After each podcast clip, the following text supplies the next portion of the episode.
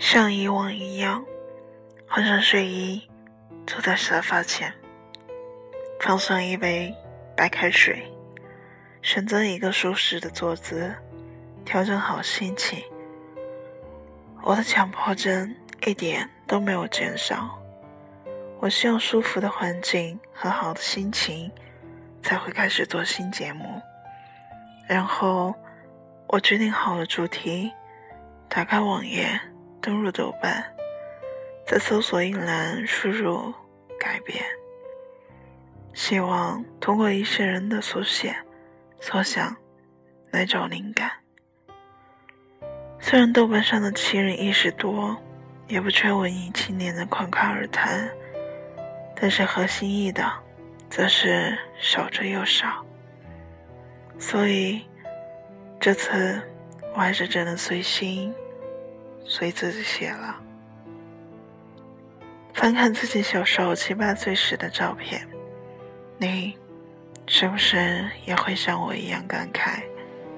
我怎么还是长那样，只有高了点？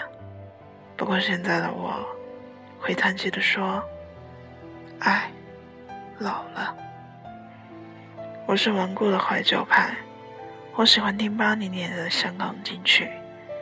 喜欢看那个时候的电影，包括那些人。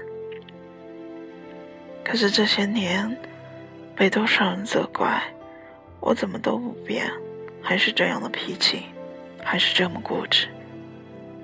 被多少人责怪，我没有办法走出记忆，没办法以一颗充满正能量的心去看未来。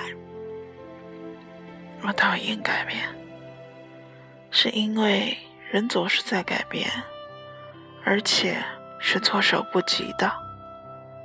打个比方，几年前的我可以理直气壮地说：“我只要爱情，不要面包。”现在的我呢？我不仅要面包，我还要来了黑森林，还有各种好吃的、精致的甜品。当然，我也要爱情。为什么讨厌改变？因为明明改变了，却不愿意承认自己变了。打心眼里觉得这改变不是好的。初中开始就有老师跟我说：“是你去适应这个社会，不是这个社会去适应你。”可是他们都忽略了，我之所以不想活成那样，是因为我知道，慢慢的。我还是会适应，在不知不觉里，无意识的被同化了。那么，如果我再不暗示着自己要活得自我点，那十年后还剩下多少自己呢？最可笑的是，当你面对着你认识了好多年的朋友时，他们会说：“你怎么这么多年都不变？”当中有些人是开心的感激你。还是老样子。有些人则是在遗憾你怎么没有变更好，而我一个很重要的人却说：“你这么多年都活在记忆里，一直这样，不利吗？”其实人不可能永远不变的，应该是无时无刻都在改变。而你口中的不变，只是因为我对你不变。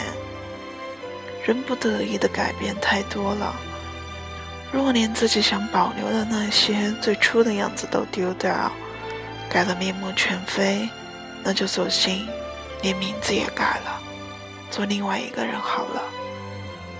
不过理性的讲，改变也没什么不好的，至少一直不变的人生也是很无趣的。当然，我口中的改变不是为了妥协。不是为了去适应这个社会的主流思想，也不是为了一些人去变成他想要你成为的那个样子，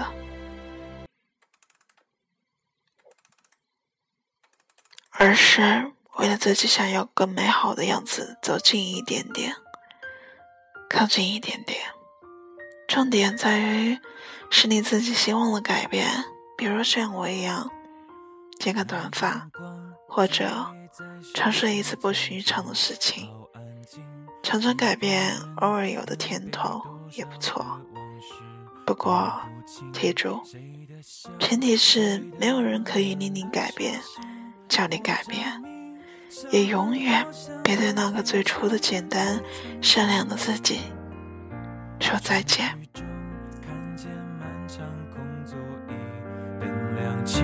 这故事好像真实又像虚幻的情景，只是那好不容易被说服的自己，借口又顶不住懊恼的清醒。好后悔，好伤心，想重来行不行？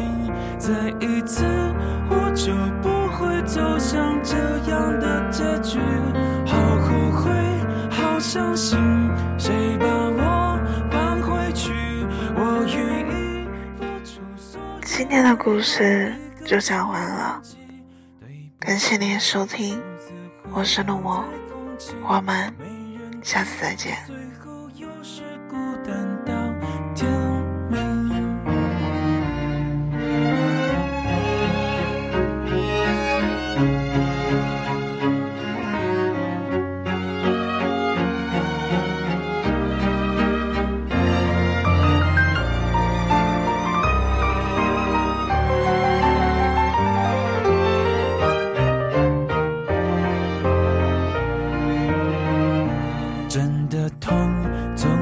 来的很轻易没声音从背后慢慢缓缓抱着我就像你你和我还有很多的地方还没去为何留我荒唐的坐在这里？好后悔好伤心想重来。行不行？再一次，我就不会走向这样的结局。好后悔，好伤心，谁把我放回去？我愿意付出所有来换一个时光机。对不起，独自回荡在空气。没人听，